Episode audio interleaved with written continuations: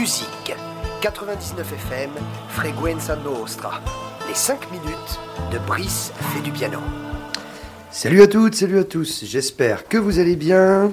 Il est midi 18, on est sur les ondes de Freguenza Nostra, la radio Bonheur 99 FM. N'oubliez pas qu'on peut retrouver l'intégralité des podcasts naturellement sur les ondes Spotify. Aujourd'hui, j'ai une invitée, Karine. Karine, bonjour. Et bonjour. Et Johanna qui s'invite aussi avec moi, qui était présentement à la radio il y a quelques minutes pour sa fabuleuse chronique et qui, la magie de la radio faisant, se retrouve aussi avec nous en tant qu'auditrice rassurez-vous. Alors, le fait est qu'on va faire une émission orientée sur la musique de film. On va démarrer en douceur avec un extrait que je vous présenterai juste après. Bien entendu, il s'agit du thème de la comté de Shire, The Seigneur des Anneaux.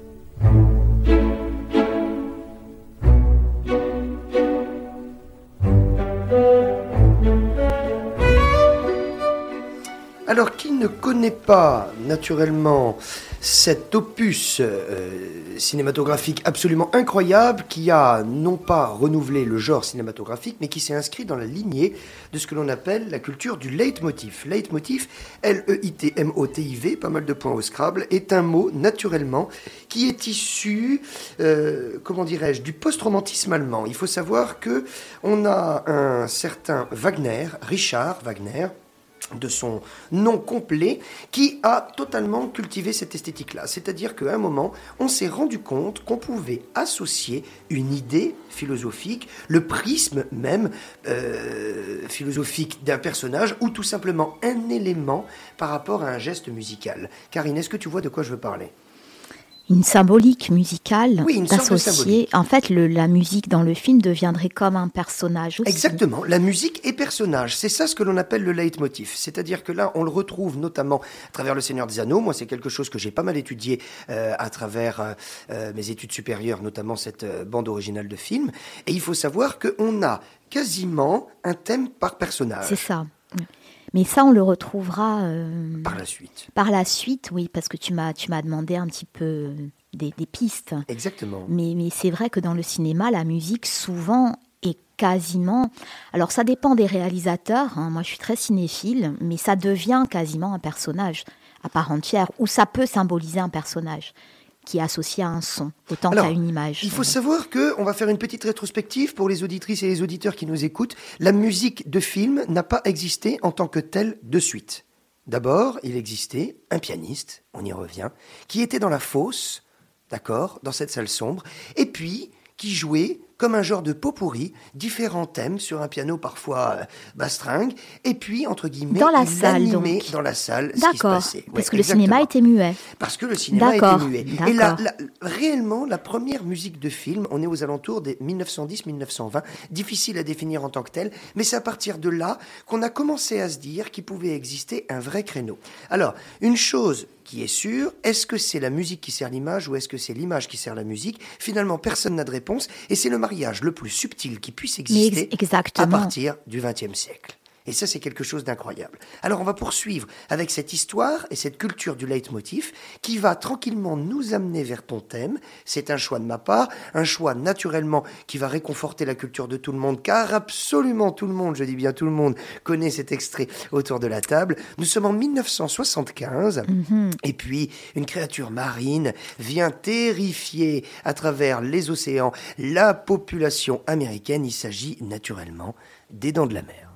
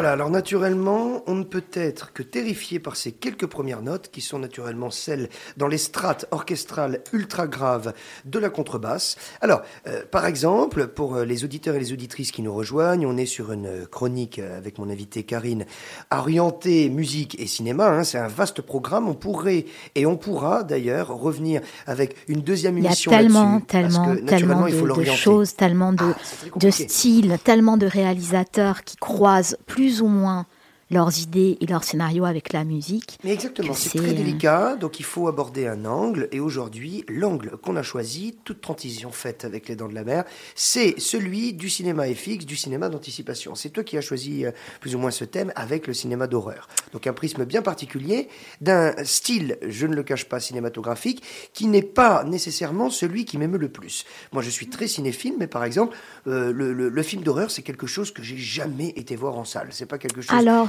je nuance, ça n'est pas tout à fait euh, ce que j'ai choisi des films d'horreur, c'est le cinéma qui me parle.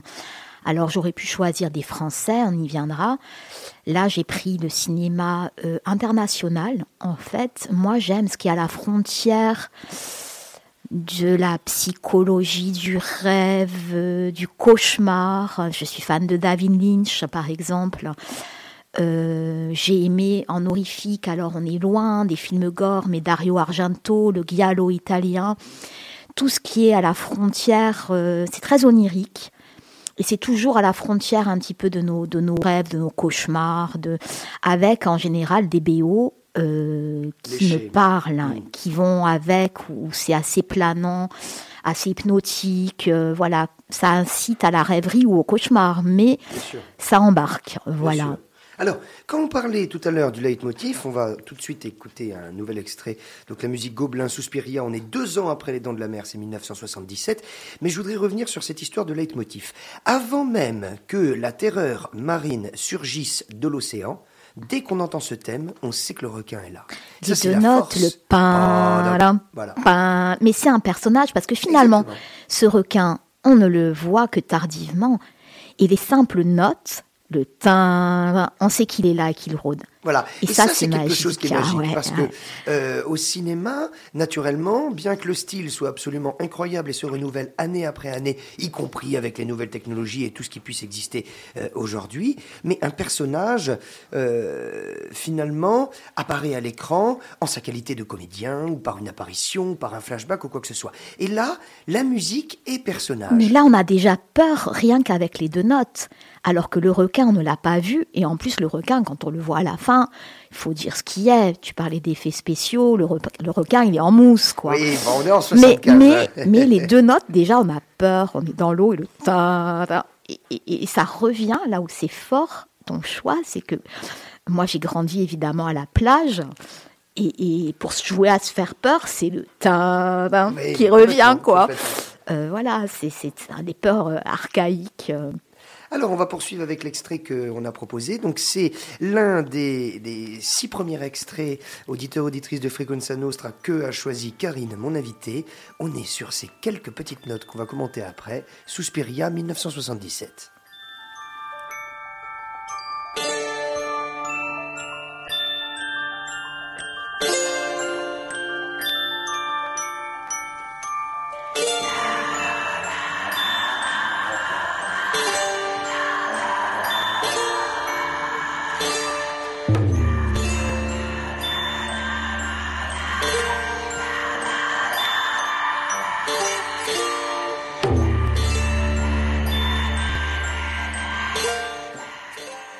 Alors Suspiria, on peut sourire, hein, mais on est tout de suite dans l'ambiance. Donc je situe pour les auditeurs, euh, c'est une école de danse située dans un endroit improbable, dans une forêt sombre. Il y a plein de très très belles jeunes filles. Le Giallo mêle l'horrifique à l'érotisme parce qu'il y a toujours de très très belles héroïnes en blanc, très éthérées, le teint pâle. Il y a des codes hein, dans le Giallo. Et donc c'est une école de danse hantée. Et les jeunes filles, trop belles, disparaissent les unes après les autres. Et il y a cet esprit dans l'école de danse, Suspiria, le soupir, euh, magnifiquement, je trouve, illustré par ce thème. Ah, ce thème est absolument incroyable. Alors, c'est très rigolo parce que tu parlais d'une école de danse. Les quelques petites premières notes qu'on a entendues euh, tout à l'heure sont celles, naturellement, d'un effet comme de boîte à musique. boîte à musique. Tout le monde a naturellement la référence, soit à sa maison, par les aïeux, ou tout simplement dans la culture populaire, de cette espèce de petite danseuse qui tourne autour de la boîte à musique. Mais c'est exactement ça. Voilà. Parce qu'elles sont possédées. Avant, en fait, elles se tuent. Enfin, c'est très. Et, puis même au-delà de ça, hein, moi, je, ne vais pas parler, on va dire, de, du, filtre cinématographique, mais naturellement toujours revenir à cette analyse qui est plus ou moins euh, musicale. On se rend compte, à travers ces quelques notes, qu'on a en opposition deux tessitures Qu'est-ce qu'on va parler en de tessiture On va parler par exemple de voix, hein, une voix aiguë, une voix grave. Là, on a ces notes totalement nimblées dans l'aigu qui, si on n'avait pas euh, cette voix, cette espèce de de, de, de, presque de, râle ou de ce tambour derrière, ce plectre, qui arrive un peu comme un genre de cymbalum et qui vient nous faire peur, ces quelques petites notes pourraient paraître absolument euh, naïves, euh, rassurantes. Mais c'est exactement l'esthétique visuellement dans le Giallo, dans notamment Suspiria chez Dario Argento. C'est ce contraste entre ces jeunes filles qui semblent être des vierges, euh, très pâle, très pure, habillée de blanc, ces longues chemises blanches, on est dans les années 70, et leur potentiel érotique, voire diabolique. Et on est toujours tiraillé. Euh, voilà, ça, ce sont des univers qui sont très loin des films d'horreur euh, caricaturaux qu'on peut, qu'on peut, parce qu'on est à la frontière du réel et, et, du fantasme. Voilà. en quelque sorte. tout à fait, tout à fait. Pardon de vous interrompre, je voulais juste euh, vous informer et, nous excuser euh, auprès de nos euh, followers qui nous suivent sur les réseaux sociaux, notamment sur Facebook. Je pense que le thème que vous avez choisi, Brice et Karine, pour cette émission, on parle un peu de musique d'horreur, ça doit effrayer l'Internet de la radio. Ah. Donc il y a des coupures. Ah, il y a des coupures, je relance, donc ne lâchez pas. Si vous voyez que la vidéo en direct, le live est coupé, je relance derrière. Voilà, c'était juste la petite, la petite info malheureusement malheureuse C'est l'esprit de Suspiria. Alors, on continue euh, finalement notre voyage dans le temps à travers un, angle très particulier. Hein. D'abord pour les auditeurs et auditrices qui nous rejoignent, on est sur les ondes de Frequenza Nostra 99 FM, la radio Bonheur et la radio qui fait peur aussi aujourd'hui puisqu'on a choisi non pas un thématique film d'horreur, mais tout simplement l'analyse entre l'image et la musique du poids que pourrait avoir ce que l'on appelle une BO, une musique de film. Alors, euh, aujourd'hui, euh, il faut savoir que dans les, plus grands euh, concours, si je puis dire, cinématographiques, on va juger la qualité, l'image, la photographie, mais naturellement aussi la musique ah de film. Et la musique, les BO, d'ailleurs, il sort naturellement chaque année. Ça. les top BO. et une musique peut transcender un film. C'est ça finalement ce qu'on est en train d'évoquer. Alors ça, on n'a pas attendu aujourd'hui et cette chronique pour le savoir, mais c'est un petit peu l'angle d'attaque à travers cette émission aujourd'hui, se rendre compte du poids que pourrait avoir, au-delà d'un réalisateur et d'une image, ou bien même du sujet traité, de cette universalité du pouvoir. Mais quelquefois même, euh, la musique dépasse le film. C'est-à-dire que euh, tout le monde connaît la BO, il n'a pas forcément vu le film. Ou alors, je, pense par exemple à une scène de Pulp Fiction, euh, de danse entre John Travolta et Uma Thurman, ah avec ce titre endiablé dont, qui m'échappe, des années 60. Euh, tout le monde connaît la musique, tout le monde va faire le geste, et tout le monde n'a pas forcément vu le film ou, a le film complètement en tête. Il y a des, comme ça, des choses qui, comme dans Dirty Dancing, la scène de danse avec Time of My Life. Voilà, il y a, y a, des, des BO qui, qui, survivent au film en fait, qui dépassent le film, je trouve, en notoriété dans le temps. Alors, on est en 1979 et on a un certain John Carpenter qui va nous livrer, bien sûr, un film terrifiant qui s'appelle Halloween. Pour situer un tout petit peu euh, le synopsis, sauf erreur de ma part, L'histoire se trame dans le début des années 60. On a un certain personnage qui s'appelle Myers qui va sauvagement assassiner euh, euh, sa sœur euh, en tant qu'ado. Et puis, 15 ans après, qui va retourner sur les pas de cette ville qui a marqué, si je puis dire, le drame, et il va commencer à terrifier plus ou moins les habitants. Halloween Theme, John Carpenter, 1979.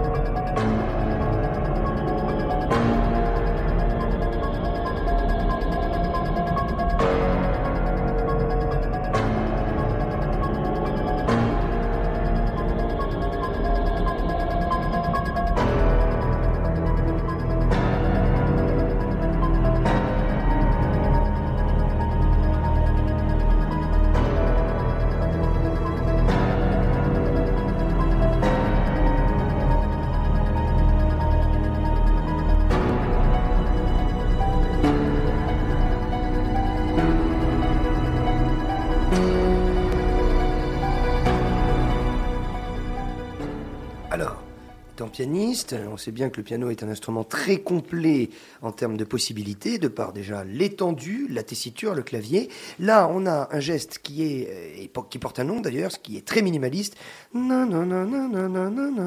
Alors, c'est très bien fait en fait. Hein. Bien sûr qu'on n'a pas attendu Frequenza Nostra pour dire que John Carpenter et le reste était bien fait, mais on se rend compte que c'est très bien fait parce que dans cette espèce d'ultra minimalisme au clavier, si les gens nous écoutent ou sont un tout petit peu musiciens, ça peut être joué à deux doigts. C'est quelque chose qui peut être joué à deux doigts incroyable la force que ça puisse avoir. On s'en rend compte parce qu'en fait, euh, il y, a, deux verbes qui paraissent proches et qui sont différents, c'est entendre et écouter, c'est pas la même chose. Souvent on entend des choses, d'accord, et après on les écoute, c'est différent. Et là on a le temps, donc on prend le temps et on peut revenir un petit peu sur euh, ce geste musical. c'est incroyable, c'est très fort. Très fort, essentiel, et surtout je voulais parler de John Carpenter parce que chez lui, dans son cinéma, euh, après, on écoutera aussi The Thing. Pour le coup, ce n'est pas lui qui a fait la musique, mais il a très souvent composé lui-même ses BO. C'est-à-dire qu'il a réalisé ses films et fini par faire ses BO. C'est un excellent musicien. Il a plein de choses à son actif. Tellement chez lui, la musique, en fait, les films de John Carpenter, il y a très peu de dialogue. On est essentiellement sur de la tension psychologique et des atmosphères, avec The Fog, le brouillard, The Thing, des présences un peu abstraites, euh, des, toujours un peu angoissantes. Et finalement, il, a, il s'est dit, ben là, pour le coup, la musique est un personnage, où le personnage est incarné par la musique, puisqu'il est intangible, et c'est lui qui la compose. Et ça, c'est très très fort.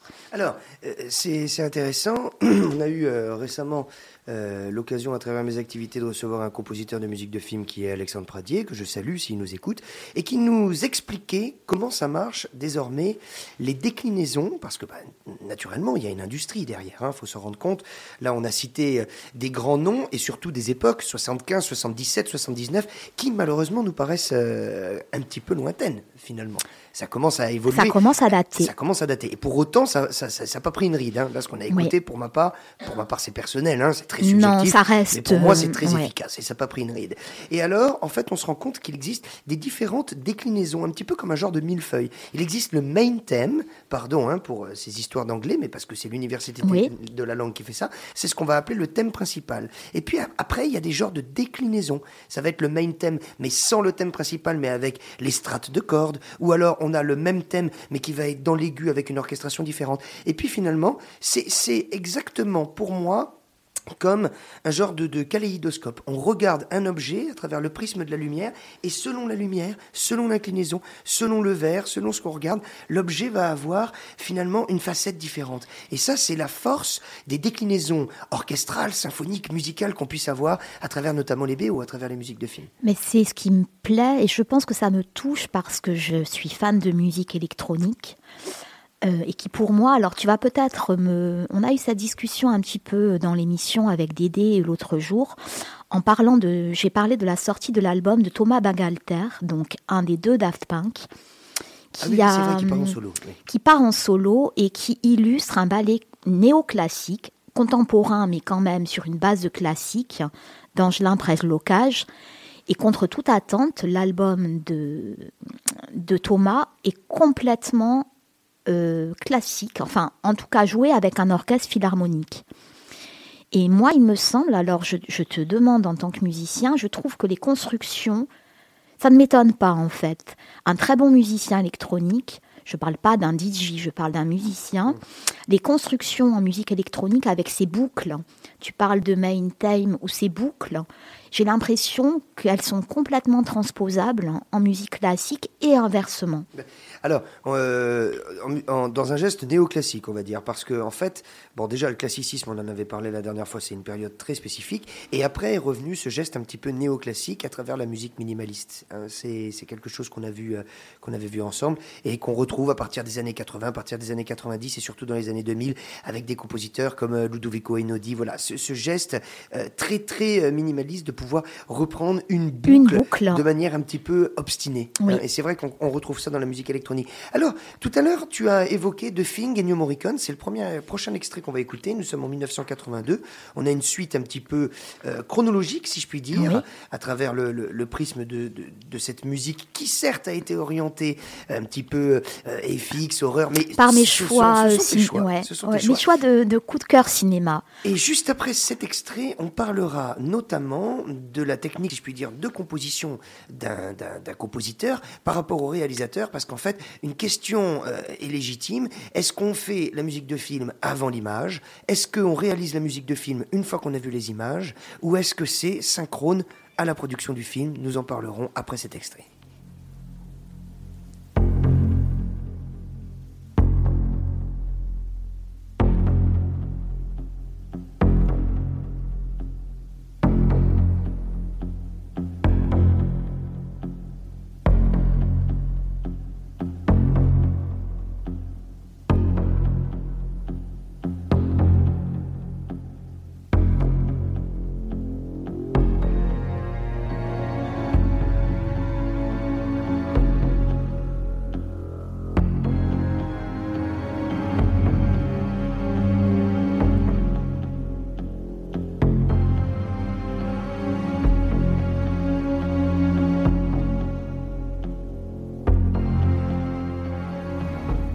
Alors là, oui, on est dans la neige, euh, dans une station complètement coupée du monde, héros d'une créature euh, qu'on n'identifie pas tout à fait.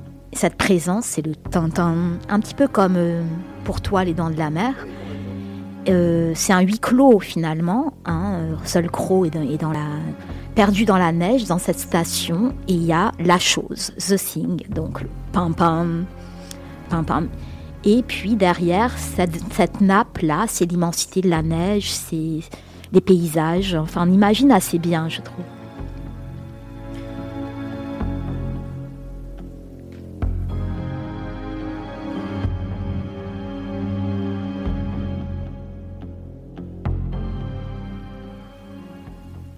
C'est incroyable, c'est vrai, la force de, quelques notes.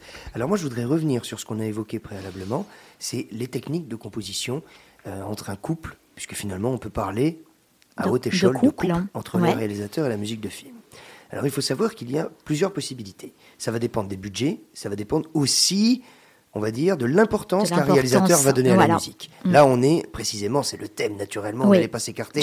On est sur des choix qui sont très très forts, on est sur des gestes musicaux où, comme je dis, le, la trame ne peut euh, qu'être euh, insufflé d'un grand pouvoir à travers cette musique. C'est-à-dire qu'il pourrait y avoir une histoire qui se tienne plus ou moins bien. Tout ce qu'on a évoqué, les synopsis se, rejoignent finalement. On a une chose, on a une peur, on a une crainte, on est, dans une profondeur un petit peu, euh, si je puis dire, psychologique. Et derrière, c'est cette musique qui va nous marquer. Et ça, on l'a tous plus ou moins vécu. Alors, plusieurs possibilités s'offrent à nous.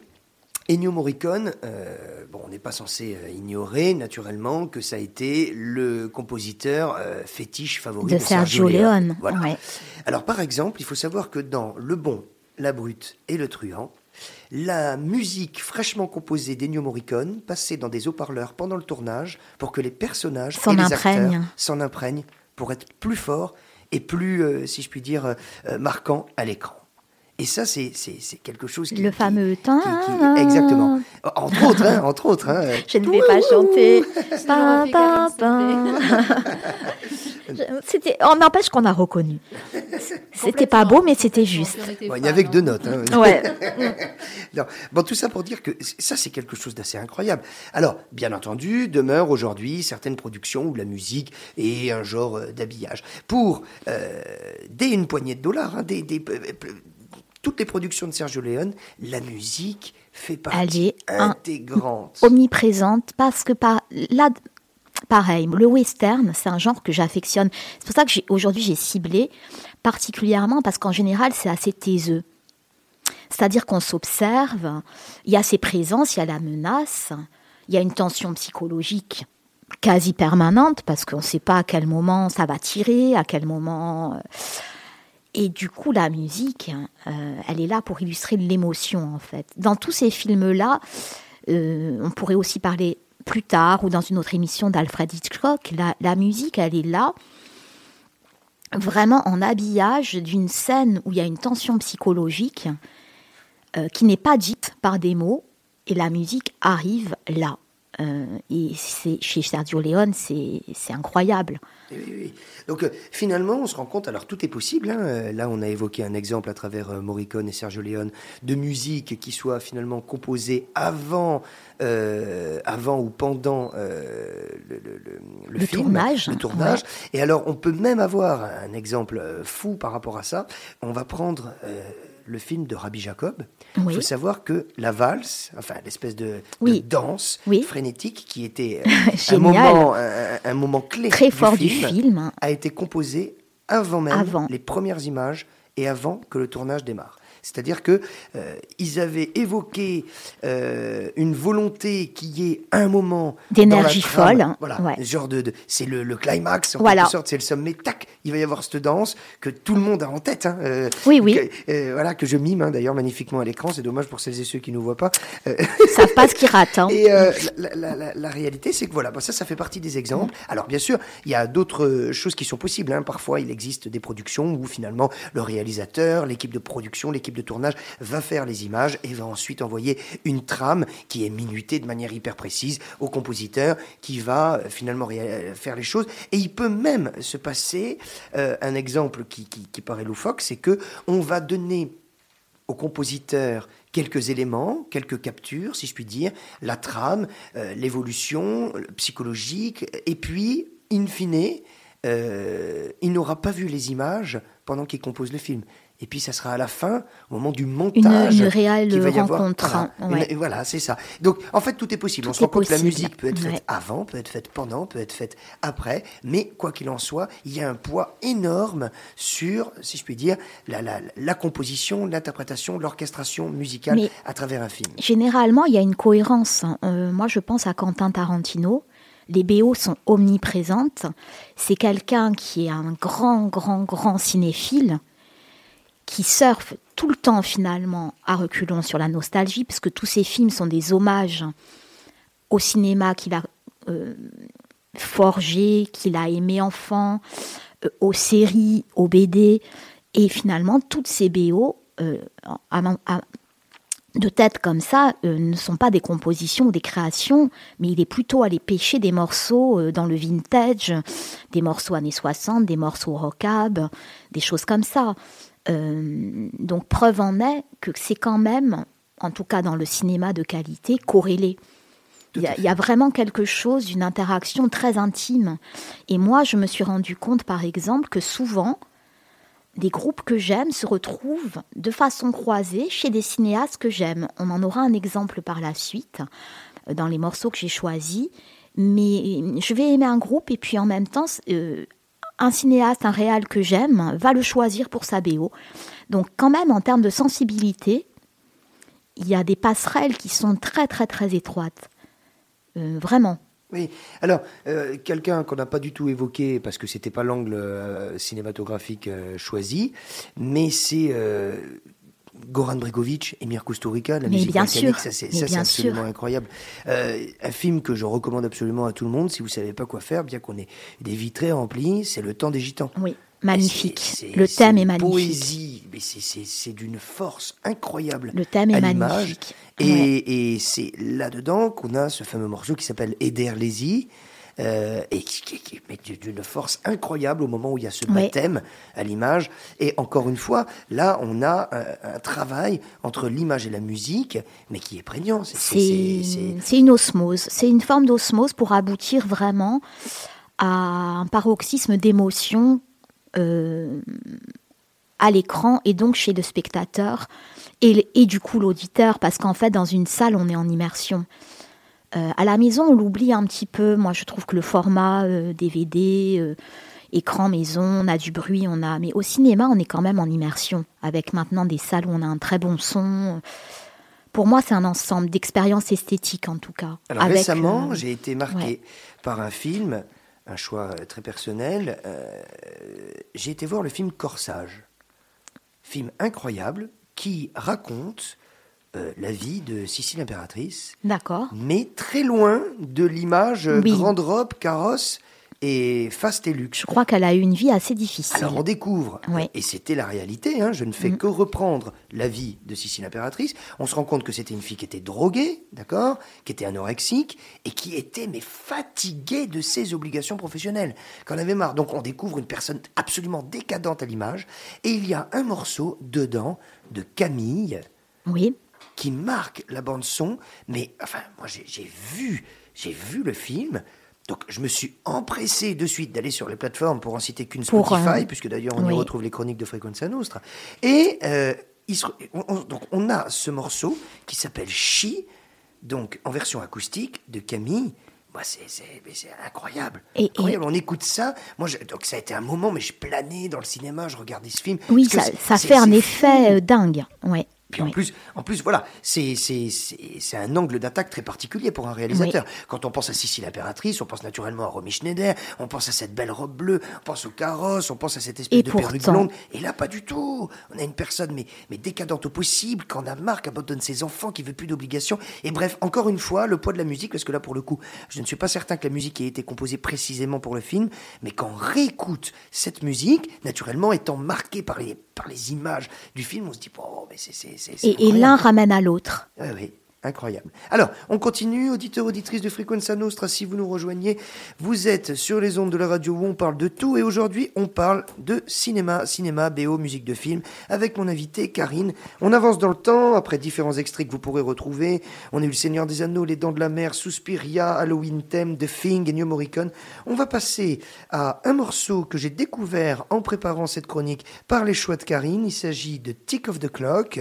On est en 2007 et c'est un morceau du groupe Chromatics.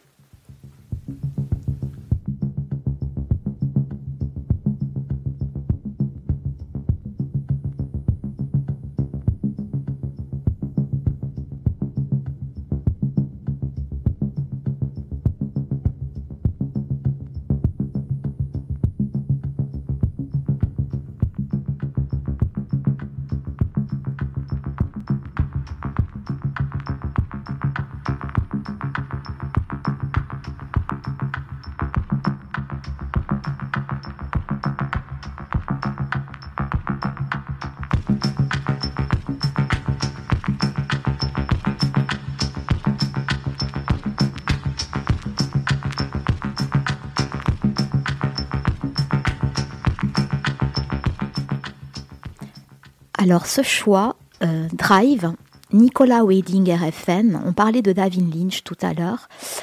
Euh, Nicolas Wedding RFN, c'est son digne héritier. Euh, c'est un cinéma que j'adore. Il y a eu Drive, il y a eu de Neon Demon notamment. là aussi, on est toujours entre réel, irréel, cauchemardesque, avec une esthétique absolument incroyable. Et Drive, donc ce titre, Tick of the Clock, c'est chromatique. Je vais expliquer pourquoi j'ai choisi ce titre. Euh, ce groupe euh, de musique donc électronique, enfin qui est sur le label italien Do It Better, euh, en fait, on va le retrouver bizarrement aussi sur la BO de qui Avec le titre Shadow de ah Twin Peaks, David Lynch. Voilà. Et là, je me suis dit, alors moi, j'aime Chromatics comme ça, et puis je vais voir Drive via Chromatics. J'aime David Lynch dans le remake récent Chromatics. Et là, je me dis, il y a vraiment un croisement. On est des familles de sensibilité comme ça. Pourquoi euh, quelqu'un que j'aime va choisir quelqu'un que j'aime? Et, puis euh, l'autre va le choisir aussi. Donc euh, voilà, Chromatics. Et là, ce, ce petit extrait qu'on a entendu, euh, ça semble rien, cette pression comme ça, c'est le moment où euh, comment s'appelle l'acteur si beau, euh, le blond là, qui est dans Drive. Oh mon Dieu, quand je suis, j'ai très mal au dos. Merci les auditeurs de, votre soutien. en fait, il attend, il est, il est donc conducteur Drive avant tout la seule chose qu'il fasse bien dans sa vie, c'est conduire. C'est un cascadeur professionnel et il attend dans la voiture, il y a un braquage et le temps est compté. Et c'est tick off de clock et il y a le, compte à rebours. Et le Et on attend, on attend et la pression monte parce qu'en fait les braqueurs mettent du temps et la police va arriver. Ryan Gosling. Ryan Gosling. Oh mon Dieu. J'ai cru à un moment que vous parliez de moi. Mais... Oh, le beau blond. Non, mais, mais Brie, c'est beau aussi. Hein. Les auditeurs, oui, mais vous le voyez de toute façon à l'écran. Alors on va euh, se quitter avec un dernier extrait. Naturellement, il a fallu faire des choix, mais on essaye de garder euh, euh, des proportions pour une chronique qui soit, si je puis dire, aérée, parce qu'après sinon on s'embarque. Et puis c'est vrai que c'est quand même cool sur une radio, et je salue d'ailleurs l'initiative sur Frequenza Nostra, qui est des temps de parole, mais qui est aussi des temps de musique, ça c'est important. Sinon on fait que blablater. Alors on va avoir un extrait d'un groupe beaucoup plus récent. Alors pour autant, ça c'est incroyable en préparant l'émission hier je me dis, ah mais, mais ça c'est il y a quelques années, 2011, comme quoi ça passe vite, hein, parce qu'on est déjà en 2023, ça fait quasiment 15 euh, ans. Kavinsky, oui. Night Call. Drive. Alors là, on rejoint plus ou moins euh, tes deux amours, connaissant en off euh, déjà la grande culture, et je salue, et je suis très content que tu sois mon invité aujourd'hui. Mais c'est aussi l'amour que tu as plus ou moins pour la musique électro. Mais Parce que je sais que tu as, voilà, on en a pu, on en a pu faire notre première émission ensemble qui était euh, sur Acid Child, et on a totalement, si je puis dire, ces, ces, ces, petites nappes électro qui se mélangent à cette musique rock, bien entendu, aux influences. voilà, Night Call Kavinsky. Kavinsky, naturellement un nom qui n'est plus euh, une renommée plus à faire euh, dans le monde de la musique, de la production, de la pop rock, de la pop électro. Euh, donc on va écouter cet extrait Night Call. Est-ce que tu peux nous en dire un peu plus, Karine? Alors là, euh, pour moi, c'est un titre qui dépasse le film. C'est-à-dire que ça a fait un tube. Interplanétaire. voilà. Alors que tout le monde n'a pas forcément. Ce film, il est très particulier. hein. C'est quand même.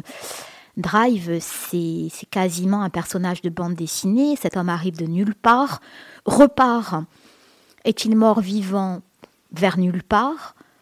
À un temps, baisse peut-être un petit peu, l'armure tombe. Est-ce qu'il y a de l'amour réellement ou est-ce que c'est juste un justicier? Il y a un petit peu aussi, là on retrouve l'esprit du western, de, de ces, ces gens qui sont de passage comme ça, cette éphémérité. euh, euh, et ce morceau, en tout cas, a dépassé ce film qui euh, Nicolas Wedding RFN, je le répète, ces films, ils sont quand même euh, assez compliqués, assez torturés, assez violents. Mais alors, vraiment, là, le titre a dépassé le film et presque dans un second degré très kitsch, le film s'ouvre sur ce titre avec une voiture, des lettres en rose dans le générique. À l'époque, je suis en salle, c'est un choc. On se dit, c'est quoi, c'est kitsch? Oui. On est retour aux années 80. Euh, c'est presque guimauve. hein. C'est un style très particulier. hein. c'est très ça, c'est un style très particulier. C'est ce qu'on appelle la synthwave. Euh, S'il y a des personnes qui, qui, qui connaissent un petit peu. Bon, euh, les gens ont tendance à résumer la musique électronique en se disant bah tiens ça c'est de l'électro. Bon Dieu comme c'est compliqué à Il y a résumer. plein de choses. Il y a tellement de possibilités, il y a tellement de sous-genres. Et donc là c'est de la synthwave. Et la synthwave, pour information, on va se quitter avec ce titre. C'est un retour un petit peu aux sources pour l'amour et la boucle est bouclée des claviers, d'accord? Oui. J'ai une pensée à Frédéric Antonini, par exemple, qui est un amoureux euh, à Ajaccio des, des, des claviers, des sons. Des... Voilà, la synthwave, c'est précisément ça. La culture de l'analogique, pas du numérique. Dans une époque, bien entendu, qui a été remasterisée et tout ce qu'on veut, mais voilà, on a les sons, les trafics, c'est très 80, c'est très daté. C'est hein. très 80. D'où L'image de cette Oui, oui. voiture, les néons roses, les palmiers. Nous, on le- est en salle et on a presque envie de rire sur le moment parce qu'on ne sait pas du tout ce qu'on va voir. Arrivent donc euh, les, les- lettres euh, En du néon, un générique peu, en oui, rose, euh, avec ce, ce- cette musique qui était quasiment kitsch, Eh oui, qui est redevenue euh, tendance, mais au moment où ça sort, waouh, quoi. Et quoi qu'il en soit, on se rend compte d'un truc, puisque c'était quand même un peu l'objet de, de, de l'émission, le poids que puisse avoir une musique. Aussi bien portée à l'écran, sans critiquer aucunement le réalisateur, mais on peut se dire, tiens, c'est daté, c'est kitsch ou quoi que ce soit, et cette musique a fait le tour du monde. Complètement. Et d'ailleurs, les auditeurs et les auditrices vont l'entendre maintenant, et très probablement, ils vont dire, ah ben oui, mais ça, Mais je, ça, connais, je connais. sans même savoir Mais- que c'est extrait d'une BO. le En fait, c'est une musique qui a été écrite pour un film, quoi. Le film s'ouvre là-dessus avec la voiture qui démarre et du coup là, c'est très fort parce qu'immédiatement, on est dans un univers, Qui nous transporte, complètement. on, on se dit mais je suis où? Voilà, et c'est quoi? Voilà, et c'est le, Night Call de Kavinsky. Alors, merci beaucoup, Karine. On va se quitter en musique. Je préfère Merci. ça que sur du blabla. Merci d'avoir répondu présent à mon invitation. Merci naturellement à toute l'équipe de Frequenza Nostra et notamment Sabine qui nous reçoit toujours avec le grand sourire. Merci aussi aux personnes qui étaient présentes aujourd'hui et qui sont, qui, qui ont investi le plateau parce qu'ils n'ont pas voulu le quitter. non, je rigole. Voilà, on se quitte en musique. On pourra retrouver ce podcast sur de, de Frequenza Nostra sur le site internet, sur Spotify. Il s'agissait aujourd'hui d'une courte analyse musicale par rapport aux différents thèmes de musique de film.